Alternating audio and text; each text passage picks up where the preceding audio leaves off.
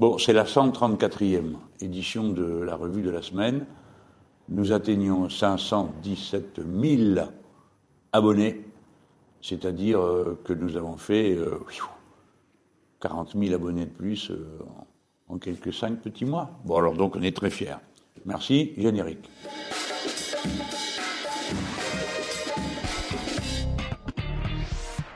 Vous avez peut-être vu que nous avons démarré très fort euh, sur une campagne euh, sur l'eau. Alors évidemment, ça peut paraître bizarre qu'en pleine crise sociale, en pleine pandémie, euh, on soit en train de parler de l'eau. Mais quand on y va comme ça, à la fin, on parle plus de rien. Parce qu'il y a toujours une actualité qui bouscule et qui empêche ce qui est le plus important, comme on vient de le voir justement dans l'actualité, c'est de penser avant, de prévoir, d'anticiper. Et donc, de comprendre le monde dans lequel on vit et comment les crises et les chocs et les défis qui sont le propre de la vie humaine nous arrivent. La question de l'eau, c'est une question qui est mal connue, mal comprise. Alors évidemment, à force de m'entendre répéter que l'eau c'est important et que à 10% euh, on délire et à 12% on est mort, qu'il n'y a que 2% d'eau potable, euh, les gens qui euh, gravitent dans notre euh, dans nos centres d'intérêt, ils, ont compris qu'il y avait une, question qui était posée. Mais je crois que euh, le très grand nombre, non, il n'a pas encore pris conscience.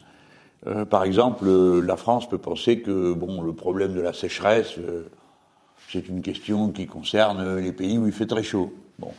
C'est-à-dire que la conscience n'est pas arrivée en profondeur du fait que la France connaît déjà des sécheresses à répétition et dans des régions où on ne l'attendait pas. Euh, comme par exemple dans l'est du pays, qui est une région extrêmement boisée, le bois ayant un rapport avec euh, la régulation du, climat et avec euh, l'humidité qui règne dans une région. On n'imagine donc pas que, bon, dans l'est du pays où il y a tant de forêts, ben, il puisse y avoir un problème d'eau. Bah si. Si, c'est au point qu'il y a déjà des, des poches de sécheresse extrêmement intenses qu'on a eu jusqu'à 84 départements qui ont été euh, déclarés en état de stress hydrique. Ça veut dire qu'il y a eu des rationnements de l'accès à l'eau. Les gens ne le savent pas, mais par exemple, euh, il y a euh, deux ans de ça, l'Irlande a fait une, restriction de l'usage de l'eau, un, rationnement de l'usage de l'eau. Et ça m'amène à vous dire que le problème de la détresse hydrique, du manque d'eau, ça concerne beaucoup de pays en Europe. Et donc ça signifie que le problème est déjà entré dans nos murs. Alors, bon, il manque d'eau, bah oui, s'il manque d'eau, euh, toute la chaîne des activités qui en dépendent est euh, immédiatement mise en cause. Alors je ne dis pas que ce ne soit pas nécessaire de la mettre en cause, notamment euh, les arrosages agricoles qui nous conduisent à nous interroger sur la valeur de ce qu'on produit de cette manière-là, parce que produire du maïs qu'on arrose en veux-tu, en voilà, en plein été, euh, pour alimenter des animaux, je ne sais où dans le monde, parce qu'en France, on n'a pas besoin de tout ce maïs. Vous voyez que ça interroge, mais quand même, le point de départ, c'est que ça manque d'eau. Et puis, comme ça manque d'eau, il y a ensuite un effet euh, d'entraînement, si j'ose dire. C'est-à-dire, il y a moins d'eau dans la rivière, elle disparaît, comme c'était le cas pour un bout du Doubs, comme on l'a montré euh, dans un de nos reportages, et puis la nappe phréatique descend, c'est-à-dire l'eau qui a sous terre. Donc la rivière commence par descendre sous le, sous le, niveau de la, où vous la voyez d'habitude, et euh, la nappe phréatique encore en dessous, bah, elle descend aussi, et parce qu'elle se vide, et euh, elle se remplit plus lentement. Si elle descend, si son niveau descend, la concentration qu'il y a dedans euh, des sels, qu'ils soient naturels ou des autres produits qui sont arrivés jusque-là par ruissellement dans le passé, s'aggrave. Et donc on a une eau de plus en plus difficile à utiliser, comme eau potable ou pour quelque usage humain euh, que ce soit. Vous voyez, il y a une sorte d'entraînement dans, dans, cette affaire. Alors ça, sur le plan géopolitique, ça a des conséquences d'ores et déjà. Les pays qui se disputent la ressource en eau, euh, soit parce qu'il y a moins d'eau, soit parce qu'il y a moins d'eau parce que tel ou tel pays a créé un barrage, soit parce que euh, bah, ça n'a jamais été bien clair de savoir qui avait le droit de prendre quoi euh, dans les rivières et dans les fleuves, soit parce que les uns polluent euh, et les autres transportent quoi, les, pollutions. En Europe, euh, ces questions aussi, elles viendront à se poser, euh, qui tiennent à la qualité de l'eau, à la manière de la traiter, à la quantité dont on peut disposer chacun le long des cours d'eau qui parfois nous servent de frontières les uns avec les autres. Alors notre campagne, elle, elle a pour but de sensibiliser, de faire comprendre, et donc ensuite d'engager des actions pour que les gens comprennent euh, maintenant ce qu'il faudra faire demain, si par exemple nous gagnons l'élection présidentielle de 2022. Euh, c'est un chantier, celui de l'eau, autour duquel se construiront beaucoup d'autres choses. Bon. D'abord, il faut faire un diagnostic euh, précis et complet de ce qui se passe.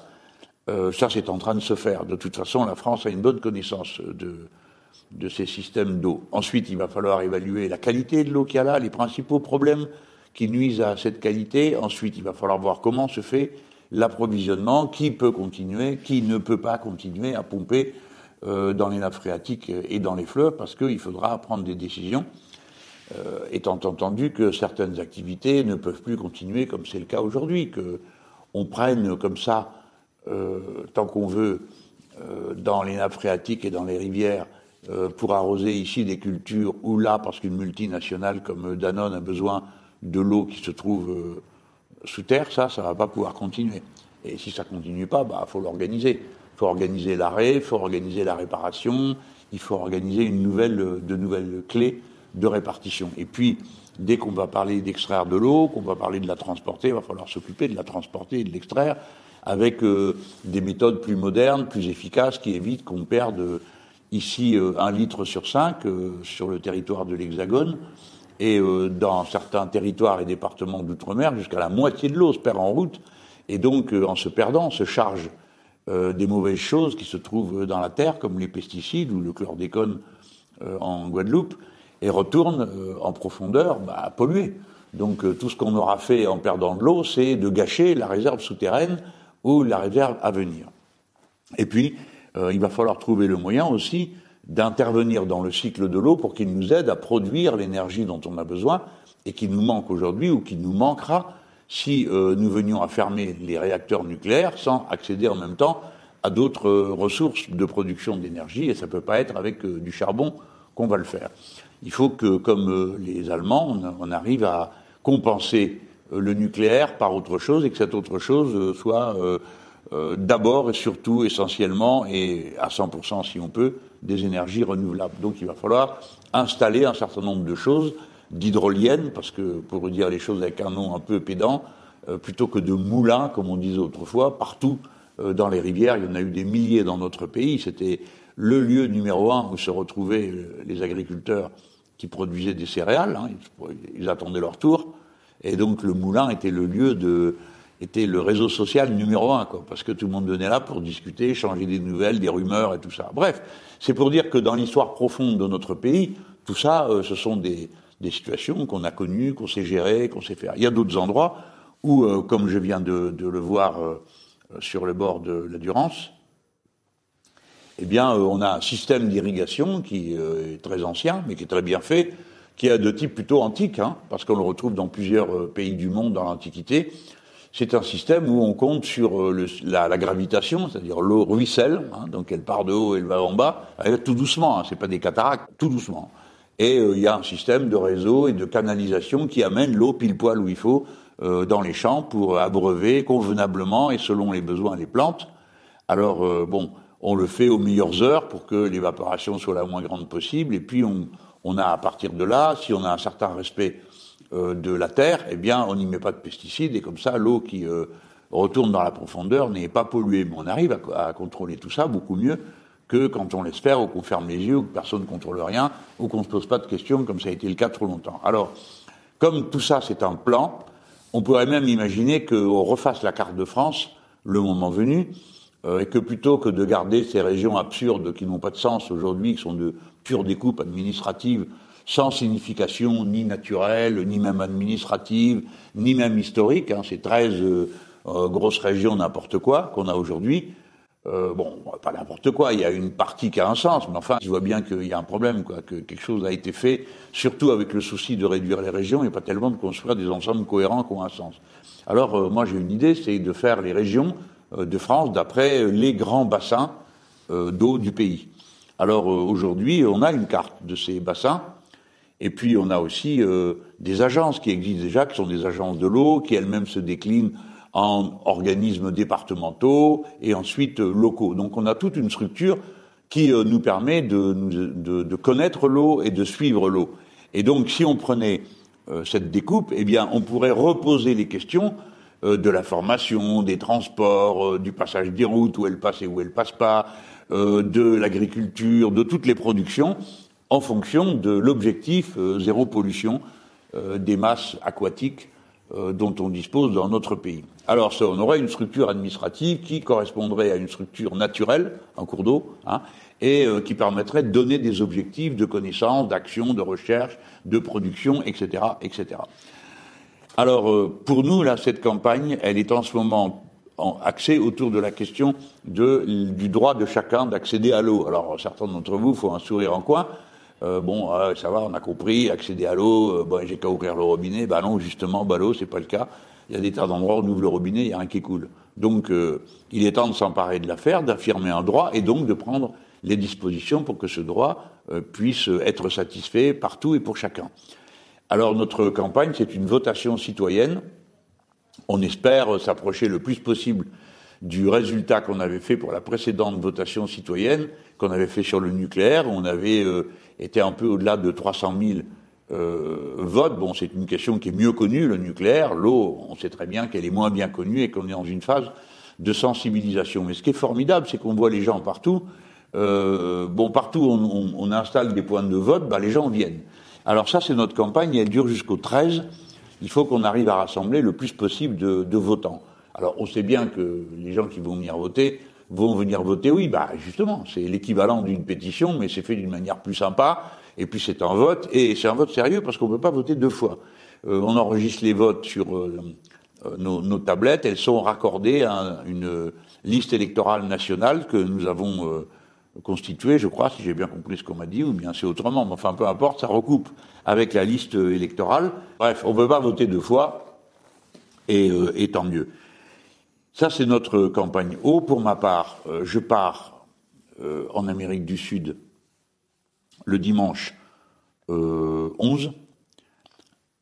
Je suis invité en Bolivie pour la journée de la Terre par le nouveau gouvernement démocratique qui a été élu après le coup d'État euh, qui a eu lieu contre le président Evo Morales. On a eu pendant euh, un an une dictature de type fascisante avec une espèce d'illuminé qui se trimballait avec une Bible euh, devant les caméras du monde entier, et puis qui pendant un an ont persécuté les Indiens, les syndicalistes, la gauche, le retour au bon vieux temps des mauvaises habitudes des fascistes dans cette région. Bon, il y a eu un vote et au premier tour on a gagné, et le président est maintenant M. Arce, et son, son vice-président est David Choquehuanca, qui est euh, un Indien euh, euh, bolivien qui, qui, a participé à la fondation du mouvement populaire qui avait obtenu la victoire euh, d'Evo Morales et maintenant celle de, de M. Arce. Et euh, eux, ils m'invitent parce que c'est la journée de la Terre, ils voudraient que je m'exprime devant un comité euh, parlementaire, mais surtout les Boliviens, ils nous ont fait un cadeau formidable, c'est que sous la présidence d'Evo Morales, c'est eux qui ont fait adopter par les Nations Unies une résolution prévoyant que l'accès à l'eau soit un droit pour chaque être humain et donc d'inscrire ce droit partout où on le peut dans nos constitutions respectives. Et c'est le sens de la campagne que nous sommes en train de faire en ce moment pour les votes citoyens. Demain, ce sera un vote euh, en réel si nous gagnons euh, l'élection présidentielle, parce que nous ferons prendre position au peuple français sur cette question pour qu'il se garantisse ce droit. En plus, en Bolivie, ils ont un ministère de l'eau, et j'aimerais bien voir comment ça marche, euh, comment ils s'y prennent, quelles sont les structures euh, euh, qu'ils ont mis en place dans le pays, parce que je connais un peu celle de mon pays, et j'aimerais bien voir tout ce qu'on pourrait apprendre d'eux, parce que pour eux, ces choses-là sont euh, d'une évidente actualité depuis euh, maintenant un certain nombre de siècles et même de millénaires, puisque c'est ce qui a rendu possible tout simplement l'agriculture dans les Andes. Donc ça, c'est le, le, point que je voudrais souligner pour vous appeler à venir, si vous le pouvez, là où vous en entendez parler, ou en, en allant vous-même directement voter, parce que nous avons besoin euh, du plus de votes possible. Ça valide le procédé euh, votation citoyenne et euh, ça valide évidemment la démarche qu'on a engagée. Vous allez sur o.vote et euh, là vous pourrez accéder à la possibilité de voter et ça donnera un bon coup de main. Et si vous pouvez faire voter ou proposer de voter à deux ou trois personnes autour de vous, ben c'est bienvenu aussi. Vous savez, c'est beaucoup de boulot tout ça et euh, ça mérite d'être encouragé. Il y a toute une série d'associations euh, qui participent en même temps que la France insoumise Et Mathilde Panot, députée insoumise du Val-de-Marne, est celle qui, qui mène, coordonne cette affaire avec l'énergie qu'on lui connaît, mais surtout la connaissance des problèmes qui est la sienne à cette heure. Et euh, à l'Assemblée nationale, nous avons été assez actifs, d'abord parce qu'on avait mis cette question de l'eau dans la première niche parlementaire des insoumis. Vous voyez que nous, hein, on fait les choses, euh, on lâche rien, on s'accroche, on continue. Plusieurs des nôtres ont déposé des rapports, en particulier euh, Loïc Prudhomme, député insoumis de la Gironde, qui a fait ce rapport d'information numéro 1101, Ressources en eau, comment préserver notre bien commun le plus précieux face au changement climatique ça, vous pouvez vous le procurer en accédant euh, directement euh, sur le site de l'Assemblée nationale. Vous pouvez l'acquérir, il se vend au prix de 6,50 euros. Et il y a également euh, ce rapport, réguler et anticiper les conflits d'usage pour éviter une guerre de l'eau, Loïc Prudhomme et Frédéric Hufnel. Là aussi, c'est disponible à la boutique de l'Assemblée nationale et celui-ci se vend 5 euros. Quant à moi, si vous avez un peu de patience, jusqu'au mois de mai, vous pourrez acheter un livre que euh, j'ai, euh, je vais dire, mis au point, parce que c'est mieux dit que écrire. Euh, c'est un livre que j'ai mis au point après mon intervention à l'Assemblée nationale à l'occasion du débat sur la loi tirée de la Convention citoyenne, enfin soi-disant tirée de la Convention citoyenne parce qu'il n'en reste rien. Sur Convention citoyenne sur le changement climatique, et évidemment ça intègre les grands cycles perturbés euh, de, de, l'existence humaine, euh, le cycle de l'eau, le cycle de la terre, etc., etc., etc., le cycle de l'air. Et euh, tout ça, dans, nous l'avons fait vivre au débarrage de ce débat, de mon côté avec une motion pour rejeter la loi, parce que comme elle est insuffisante, elle est donc dangereuse, parce qu'il y a des moments où être insuffisant, c'est dangereux. L'intervention de Mathilde Panot, euh, dans la discussion générale qui a fait plutôt, elle, le procès euh, de ce que n'avait pas fait le gouvernement ou de ce qu'il avait fait, et puis euh, Éric Coquerel qui avait une explication de vote sur la motion de rejet que je déposais et qui a fait aussi un petit résumé de situation. Et on a, on a mis les textes des interventions tels quels avec les interjections. Je pense que ça va vous faire marrer de voir les gens qui essayent sans arrêt de me couper. Alors bon, ce sont de pauvres ignorants ils disent, vous ne proposez rien, euh, euh, ça suffit, on est au courant. Bon, bref, et surtout, je me. Et euh, parce que, bon, s'il y a un, groupe parlementaire qui a déposé des choses sur le climat, l'eau et le reste, c'est bien le nôtre. Mais bon, on les a laissés pour que ça fasse sourire ceux qui lisent le texte et qui verront dans quelle ambiance ça se passe de parler au milieu de gens qui vous, qui vous lancent comme ça des, des vannes à deux balles pour essayer de vous faire sortir de vos gonds. Et bon, alors il y a donc des discours, et puis euh, des encadrés qui euh, précisent, et ça s'appelle euh, député du peuple humain. Là, on, avance sur le, le, concept de peuple humain, qui est un concept nouveau, mais qui vient de naître avec la pandémie, parce que sur la Terre entière, des gens ont compris que l'humanité était tellement semblable biologiquement que bah, quand il y a un virus, c'est pour tout le monde. Quoi. Donc nous appartenons bien tous à la même espèce et nous sommes bien tous semblables et notre sort est bien tous lié au même équilibre que nous serons ou nous ne serons pas trouvés avec euh, la nature qui nous environne et en même temps dont nous sommes euh, une composante par notre corps et par l'eau que nous contenons, puisque 70% euh, d'un être humain, c'est de l'eau. Hein, il y en a qui sont surpris, hein, compte tenu de leur libation habituelle, de s'entendre dire ça, mais c'est comme ça. Et euh, bon, 70%, c'est beaucoup plus pour un bébé, un gamin. Euh, bref, le monde entier, c'est de l'eau, beaucoup d'eau, encore de l'eau. Et ça vaut la peine donc euh, qu'on en prenne conscience. Je veux vous parler de la situation sociale du pays, rapidement, mais assez fermement pour que la plupart d'entre vous entendent bien le fait qu'à nos yeux, toutes ces polémiques à la noix euh, sur euh, l'islamisme de gauche, je ne sais pas quoi, enfin tout, ça, c'est vraiment des, diversions. pendant qu'on parle de ça, on ne parle pas du reste, et le reste, c'est d'abord comme caractéristique euh, une nouvelle récession de la production dans le pays et une quatrième vague, si on ose dire, euh, sociale de licenciement et de destruction de postes d'emploi. Et quand on dit des postes d'emploi, c'est des grands mots pour dire euh, des gens dont la vie est fondamentalement et radicalement perturbée par le licenciement. Et pour certains, c'est une sorte de mort sociale qui est décidée à leur sujet. Par conséquent, il est honteux qu'on ne puisse pas en débattre, qu'on ne puisse pas avoir ça comme premier sujet, que matin, midi et soir, et sans trêve et sans pause, euh, ce soit euh, un défilé constant de gens qui disent des choses contradictoires et incompréhensibles, euh, le plus souvent sur le Covid, et le reste du temps des sottises sur l'islamo-gauchisme et des querelles sur des sujets qui n'ont pas de, contenu et de, réalité. Et bon, je voudrais, comme tous mes, camarades des Insoumis, faire ce qu'il faut pour, comme on dit, mettre le pied dans la porte hein, et empêcher qu'elle se referme et qu'on n'entende pas les cris des victimes. Mais franchement, ça passe les bornes. Euh, l'État, avec l'argent des impôts, parce qu'il n'y a, pas d'autre source que ça, euh, a arrosé une série de très grandes entreprises et celles-ci euh, on utilise cet argent pour financer leur plan de licenciement. C'est quand même énorme. Hein Ils financent les plans de licenciement avec l'argent qui est donné pour empêcher leur activité de s'effondrer. Voilà, voilà ce qui se passe en ce moment. Et je, je vous en donne des exemples. 5 milliards d'aides à Renault, 4600 postes supprimés. Air France, 7 milliards d'euros d'aide, 7500 postes supprimés.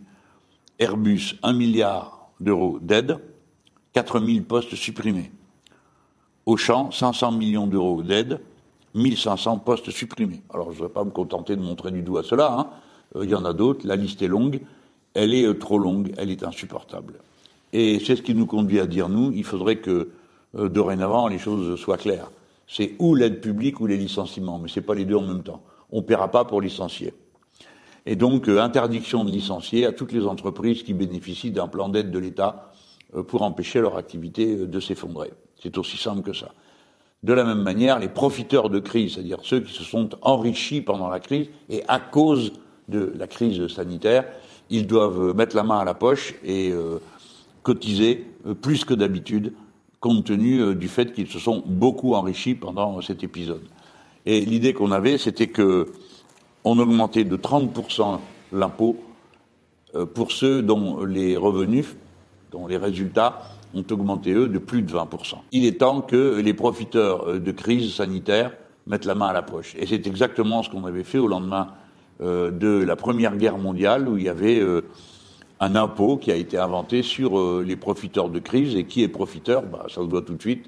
C'est ceux dont les chiffres d'affaires connaissent des bons euh, inhabituels par rapport euh, à ce qu'ils faisaient jusque-là. Et donc ça se repère très facilement. De la même manière, nous disons qu'il va falloir organiser de quoi faire face au fait que les entreprises qui ont reçu des prêts garantis par l'État, et notamment les petites et moyennes entreprises, sont prises à la gorge et ne savent pas comment elles vont faire face au remboursement quand l'heure du remboursement va sonner. Il faut donc qu'on organise une caisse de défaisance de la dette.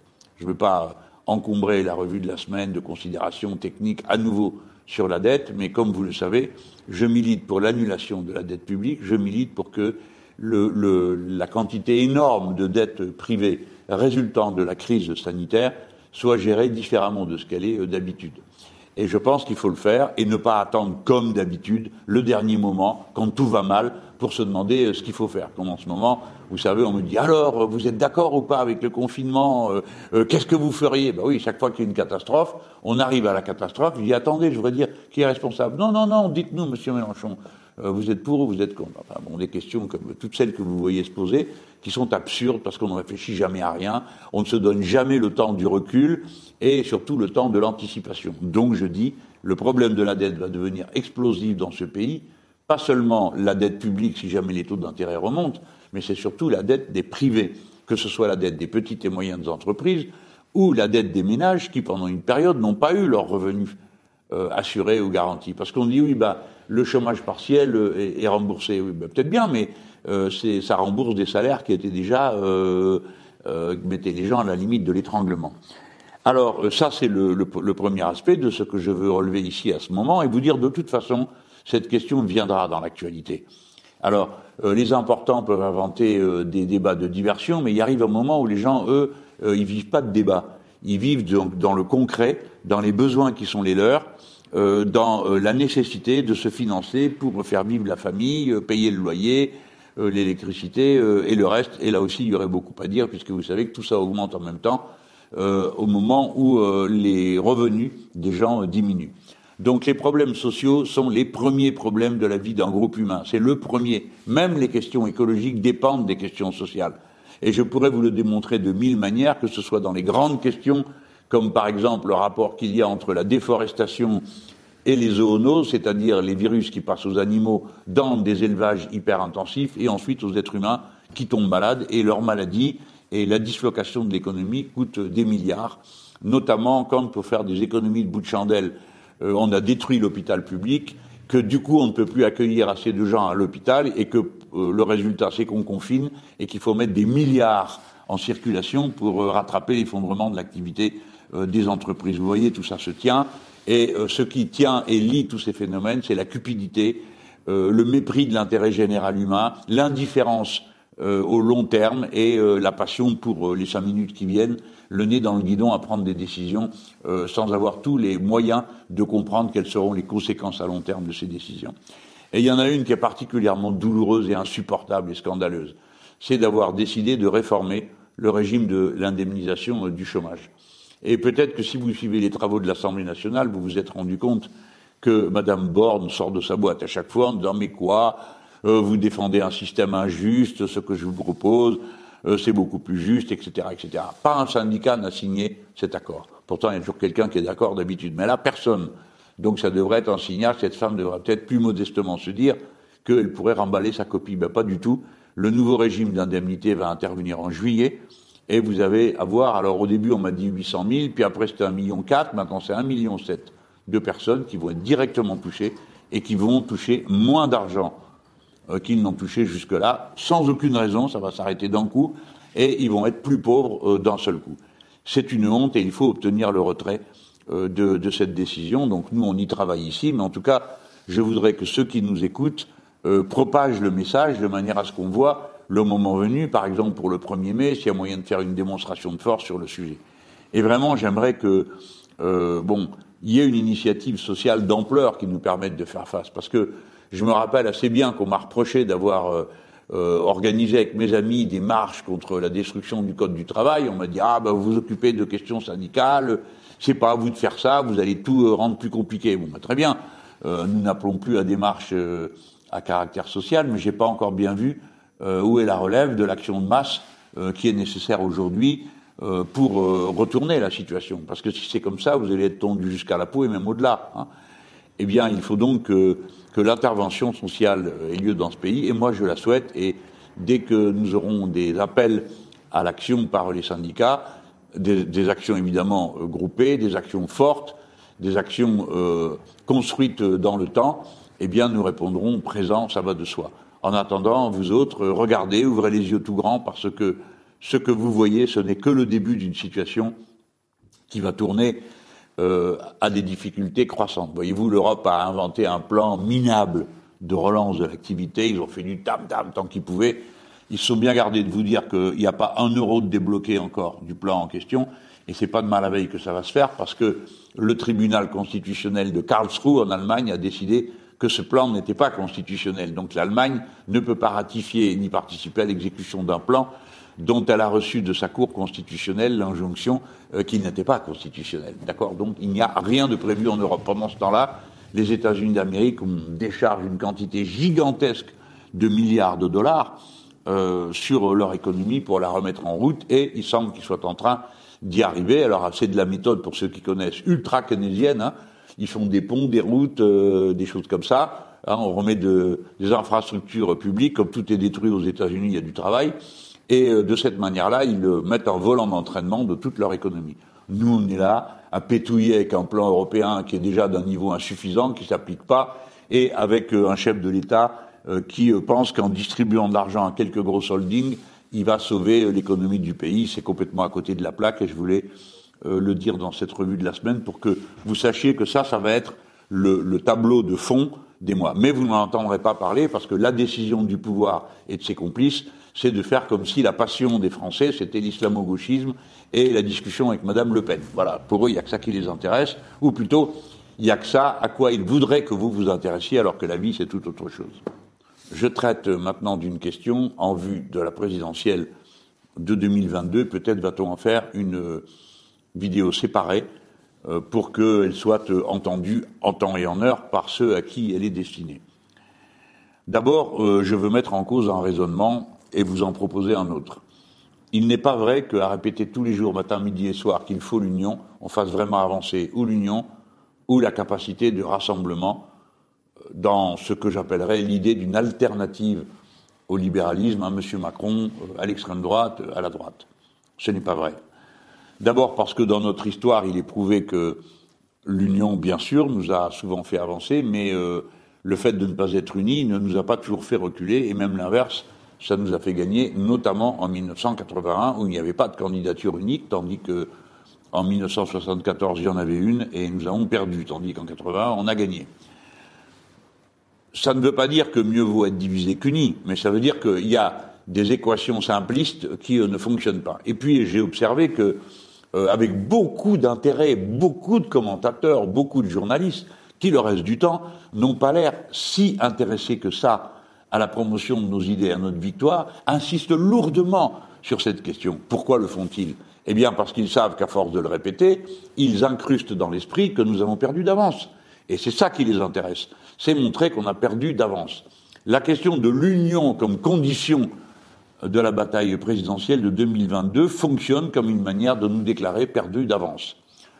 Je rappelle que en 2017, il y avait de notre côté ma candidature, portée à la fois par le mouvement Insoumis et le Parti communiste français, et de l'autre côté, une candidature PS vert.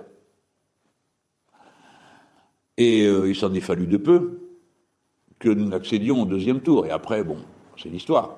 Mais il s'en est fallu de peu.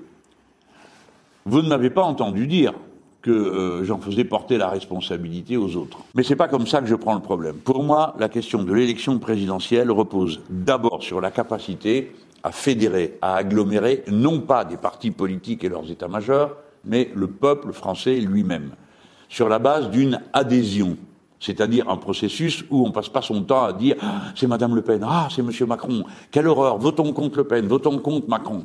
Bien sûr qu'on va voter contre eux, mais il faudrait mieux qu'on vote d'abord, surtout pour quelque chose. Et comme ce quelque chose, ça peut pas être une personne. D'abord parce qu'on est tous fatigués euh, du leader génial type Macron, type Hollande, type Sarkozy, qui tous ont prétendu être exceptionnels dans, leur genre et qui au fond appliquaient tous la même politique, plus ou moins cruellement, plus ou moins violemment mais la même. Donc il s'agit cette fois-ci de marquer une rupture avec ces politiques qui n'ont pas marché, qui ne marcheront pas, sinon pour quelques-uns, pour les enrichir au détriment de tous les autres, et surtout au détriment du pays qui, pendant ce temps-là, s'est vidé de son sang industriel, s'est vidé de toutes sortes de capacités de production, d'invention. Euh, il n'y a plus de médicaments produits en France, il n'y a plus de ceci, il n'y a plus de cela, enfin bref. Vous avez suivi ça comme moi, euh, la rage au cœur. Par conséquent, c'est ça notre plan stratégique. Regrouper sur des idées claires qui changeront la vie. Alors toute la vie, alors comme on répète sans arrêt, je vais recommencer.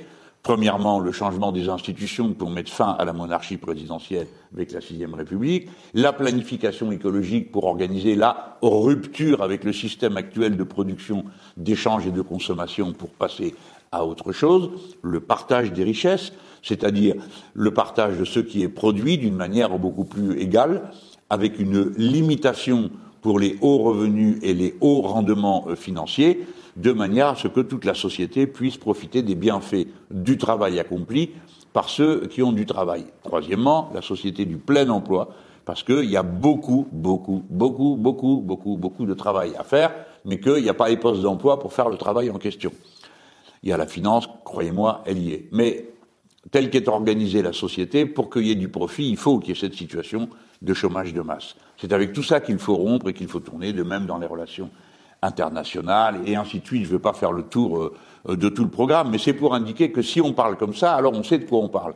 Mais si on passe son temps à agiter euh, la question de l'union, on n'avance pas d'un mètre et ce qu'on fait euh, est inutile. Alors dans ce contexte, à plusieurs reprises, les insoumis, que ce soit moi ou d'autres, ont pris l'initiative de faire des propositions de, de, travail commun aux uns et aux autres. Bon, ça n'a jamais rien donné, mais euh, il faut savoir euh, être malin et profiter des circonstances. Donc, tout d'un coup, un jour, Monsieur Jadot a dit ah ben il faut qu'on se parle tous, ça peut pas continuer comme ça. Bon bah très bien, on était très contents parce que jusque là il disait euh, nous devons organiser un espace entre Macron et Mélenchon. Bon. Et euh, M. Jadot dit bah je parle aussi à Mélenchon. Bah parfait, moi je veux bien participer à un espace entre Macron et moi-même, euh, en me mettant moi-même dedans. Ça c'est juste dit pour pour blaguer. Hein. Mais je suis d'accord. J'ai dit moi je, veux bien qu'on parle. Il y a, pas il y a pas de problème. Et aucun de mes amis m'a dit non non ne fais pas ça. Hein. Euh, donc on est tous d'accord pour dire que ça vaut la peine de parler. Et puis évidemment, on, on le fait pourquoi? Bah Parce qu'on a essayé de le faire et qu'on n'y est pas arrivé. Mais vous savez comment c'est, il y a une certaine malice. Hein. Euh, dans la sphère médiatique. Ça tombe bien à ce moment-là, ça intéresse, ça amuse, donc euh, blabli, blabla, ça fait du feuilleton. Mais euh, aussitôt, tout s'embrouille, parce que nous, on avait compris qu'il s'agissait de s'accorder euh, pour arrêter euh, de, le, le, les, les, mauvais comportements. bon, de mise en cause des uns par les autres, nous de se faire insulter continuellement, bon bref, pour arrêter ça, au moins ça, c'est-à-dire un pacte de non-agression.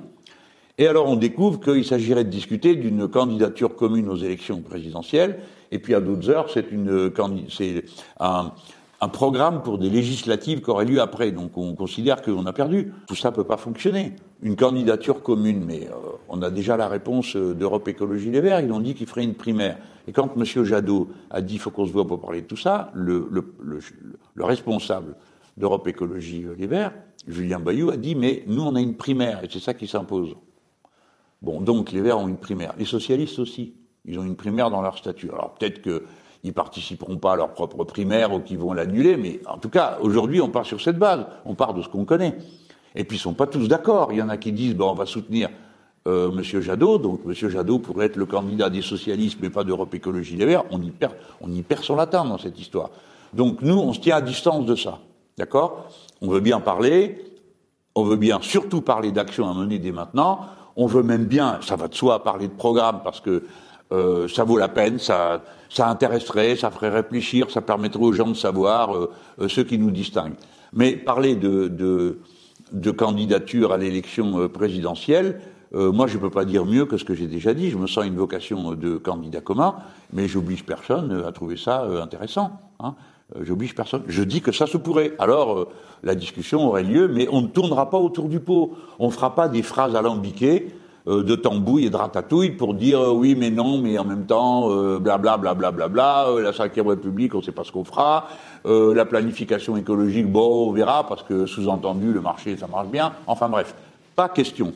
Donc la clarté sur le programme, parce qu'après, il faudra l'appliquer. Je sais qu'il y en a qui ça va surprendre, mais il faudra l'appliquer. Et pour l'appliquer, il faut qu'il y ait des masses de gens qui comprennent bien ce qu'on est en train de faire et qui puissent, le cas échéant, si elles en ont envie, bah, participer, s'inclure euh, dans une bataille où on les dupe pas, on leur raconte pas d'histoire. On va pas dire la finance est mon ennemi pour ensuite faire le contraire. Hein bon, alors je prends cet exemple. Je pourrais en prendre d'autres, mais je me tiens à celui-là. Alors, dans ces conditions, euh, comprenez que des fois, euh, on a la tête qui tourne, quoi. Parce que la même semaine où on nous dit ah ben il faut qu'on se réunisse, on va le faire tout de suite, nous on dit bah oui, on pourrait déjà commencer par faire une réunion pour tous décider ensemble euh, une action commune pour défendre notre liberté dans ce pays. Tout le monde vient, sauf le PCF, qui pourtant dit par la voix de, de, Fabien Roussel que lui, il est génétiquement unitaire, bah, là voilà une occasion, c'est sur une action. C'est pas un ralliement qu'on demande, c'est une action ensemble. Euh, le PS, qui avait dit qu'il pourrait venir, mais que finalement il vient pas, et Europe Écologie Les Verts. Alors qu'est-ce que c'est que ces gens? Ils proposent des choses, ils proposent de faire de l'union, mais dès qu'on parle de quelque chose de concret, c'est fini. Donc on va se réunir pour quoi faire? Est-ce qu'on peut me dire une fois à quoi ça pourrait bien servir Sinon à démoraliser tout le monde, parce qu'on rentre tous dans la pièce, puis après on sort. Les communistes disent qu'ils ont un candidat, les socialistes disent qu'ils aimeraient bien en avoir un, et les Verts aussi. Et, et nous, on en a déjà un. Donc on ressort et on démoralise tout le monde. Donc on met en scène nous-mêmes ce qu'on voudrait éviter, c'est-à-dire une sorte d'émulation pour savoir qui va entraîner le grand nombre euh, dans ce pays. Voilà. Et les élections, c'est à ça que ça sert. Il faudrait quand même bien s'en souvenir. C'est pas l'occasion de vérifier une martingale où on a trouvé une combine et puis grâce à cette combine on gagne.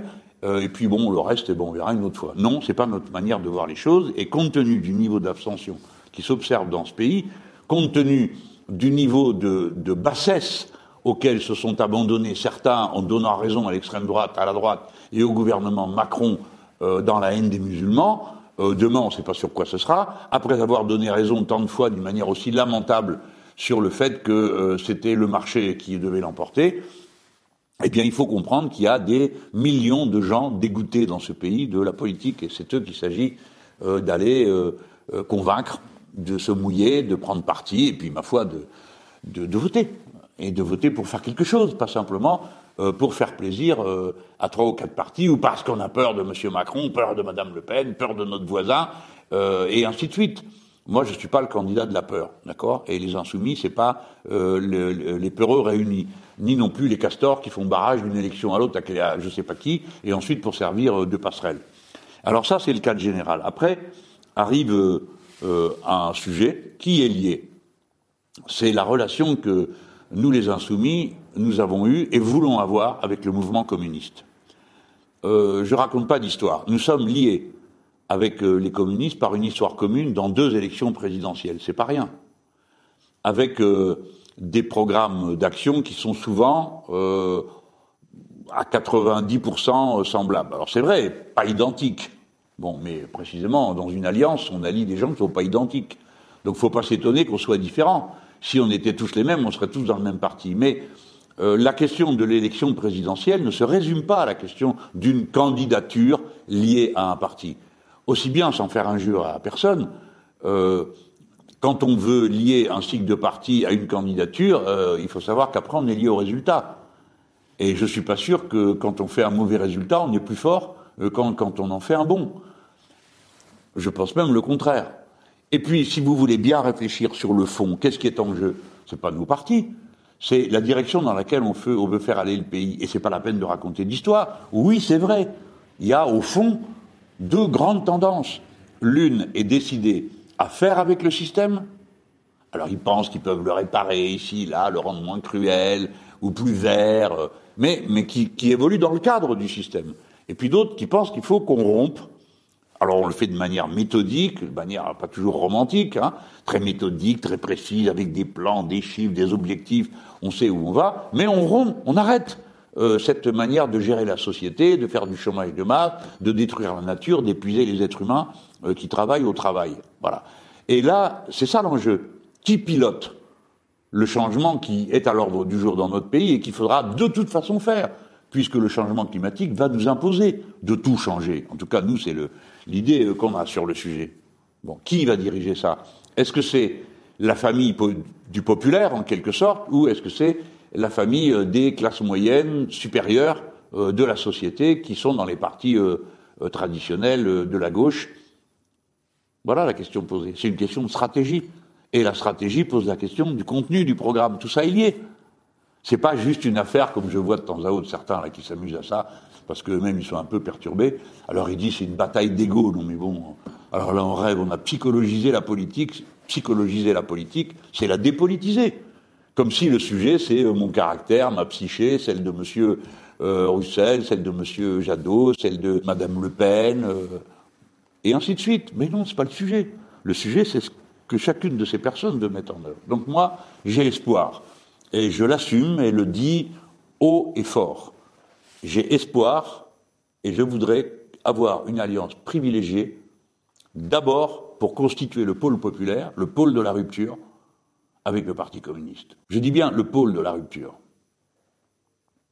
avec un accord sur les législatives qui soit un accord euh, avant l'élection présidentielle. Moi, je me méfie euh, des accords après, parce que soit c'est dans la défaite et la débandade, puis ça tourne mal, tout le monde est énervé, l'élection présidentielle s'est pas passée aussi bien qu'on veut, donc ça c'est pas bon. Donc faut s'entendre avant. L'erreur qu'on a fait la dernière fois, les communistes et nous, c'est de pas s'entendre avant. Donc au dernier moment, c'était mal, les tensions étaient à leur comble, et ça ne s'est pas bien passé, on le sait tous. Mais on a quand même vu euh, le résultat que ça donnait. Parce que sur 11 députés membres du Parti communiste français, il y en a 6 qui ont été élus sans avoir en face d'eux euh, un candidat insoumis. Bon ça veut dire que ça peut être mutuellement euh, profitable, du moment qu'on discute, qu'on fait les choses tranquillement et qu'on sait où on va. Mais je le rappelle, il s'agit de créer une énergie, un pôle de rassemblement. Il ne s'agit pas de dire on est la gauche, alors donc tous nos étiquettes, tout, tout le monde est là, ah, c'est bien, pourquoi faire? Chut, chut, chut, ne dis rien, ça va faire des histoires. Pourquoi faire? Eh ben chut, chut, chut, ne dis rien, ça va faire des histoires. C'est pas bon. Ce ne sera pas notre ligne. Et je, je dis aux communistes que la méthode que je suis en train de vous décrire, c'est celle qui nous a déjà réunis deux fois. Alors qu'est-ce qui a changé qui fait qu'on ne peut pas le faire une troisième? Qu'est-ce qui fait qu'on ne peut pas espérer qu'après être passé de 3,5 à 11, puis de 11 à 19, on ne pourrait pas faire plus la prochaine fois? Et que si nous étions unis, communistes et insoumis, alors nous sommes un pôle attractif. Et que si vous attendez passivement que euh, les socialistes et Europe Écologie Les Verts se mettent d'accord, eh bien vous leur donnez une occasion de reprendre un leadership que nous avons sué sang et eau pour construire. Alors euh, après, hein, c'est les électeurs qui tranchent. S'ils préfèrent eux à nous, bah, ils préfèrent eux à nous. Mais notre rôle dans l'histoire, c'est pas simplement une compétition électorale.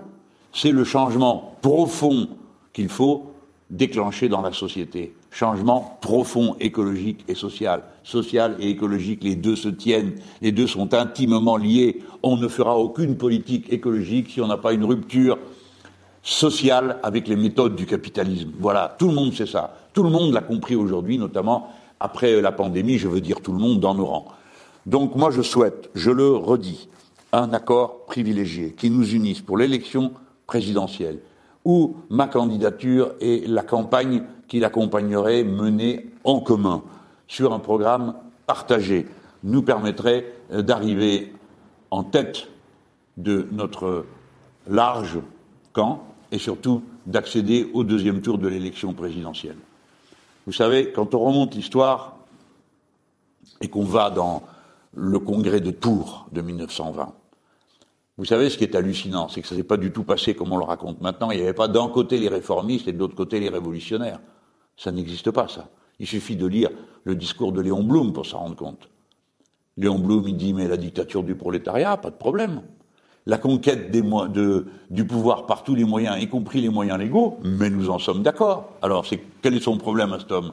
C'est la forme du parti, le parti il dit euh, bah, on n'est pas d'accord avec euh, votre histoire d'international et le comité de l'international qui euh, dirige les partis. Donc, à ce moment-là, au moment où il parle, on est en 1920, il y a la révolution en Russie. Elle est loin d'avoir été terminée, elle continue. Il y a la grève générale dans toute l'Allemagne, un bazar pas possible. La même chose en Italie, en partie en France. Et au milieu de cet immense tumulte, où la suite de l'histoire du monde va se jouer, et c'est joué, parce que la durée de l'Union soviétique a modifié l'histoire du monde et notamment rendu possible la victoire contre les nazis. Donc c'est à ce moment-là que s'est jouée l'histoire. Et quel est l'argument de Léon Blum? Ah ben nous on n'est pas d'accord à cause du parti, à cause de la forme du parti. Eh bien, que cet exemple montre le caractère dérisoire qu'il y a à s'obséder de questions d'affirmation identitaire de partis au moment où la terre entière est en train d'entrer en tumulte, où il y a des révolutions citoyennes partout, où l'ordre de la géopolitique est changé. Et quel serait l'événement inouï, extraordinaire, positif, lumineux pour l'histoire du monde? Que ce soit nous qui gagnions et qui faisions de la France l'avant-poste du nouvel âge qui commencerait, celui du changement social et du changement euh, écologique, celui de la solidarité, de l'entraide face au changement climatique qui va déferler sur nos économies et nos pays. Voilà. Je demande à, à chacun, dans le respect des liens qui nous unissent, des fois des amitiés qui se sont créées entre nous, de bien réfléchir à tout ça. C'est ça qui est en jeu. Moi, en tout cas, c'est à ça que je voue ma vie. Pas une étiquette, je l'ai prouvé. J'ai su quand il le fallait rompre par inimitié, j'avais beaucoup d'amis, mais j'ai rompu. Parce que je savais que ce qui se passait au Parti socialiste nous conduirait inéluctablement à la destruction de la gauche historique dans notre pays, comme ce fut le cas, et comme c'est le cas encore aujourd'hui en Italie. Voilà le sens de ce que nous faisons. Il ne faut pas le ramener à une petite compétition électorale, à une petite différence euh, de pourcentage dans une campagne. Après, ma foi, vous ferez bien comme vous voudrez, hein, comme d'habitude. Mais il ne sera pas dit que je ne me sois pas adressé directement à vous d'abord, mes camarades communistes. Je suis en train de le faire. Je vous ai écrit une lettre où je vous explique mes raisons. Vous, vous trouverez le lien à la fin de cette vidéo. Je l'ai envoyé à vos dirigeants, au secrétaire général du parti, au président des deux groupes dans les deux assemblées, je ne peux pas faire mieux. au président de votre Conseil national. Jamais eu de réponse. Alors on fait deux campagnes ensemble. Ici, à l'Assemblée nationale, on vote 90% des cas ensemble. Et quand j'écris, même pas une réponse. Même pas euh, un signal euh, amical. On peut être en désaccord, à se le dire. Non, je ne le crois pas. Je crois qu'il y a beaucoup de gêne. Et je vous appelle à la faire voler en éclats. Et faire euh, le choix du chemin commun. Alors, il y a eu des erreurs, bien sûr. Vous en avez fait. J'en ai fait. Tout le monde en fait. Qu'on me montre qui n'en a jamais fait? Mais je trouve que nous avons eu l'erreur brillante. Parce que pour finir, nos résultats étaient extraordinaires. Et nous pouvons encore avoir un résultat extraordinaire. C'est à cet extraordinaire que je vous appelle.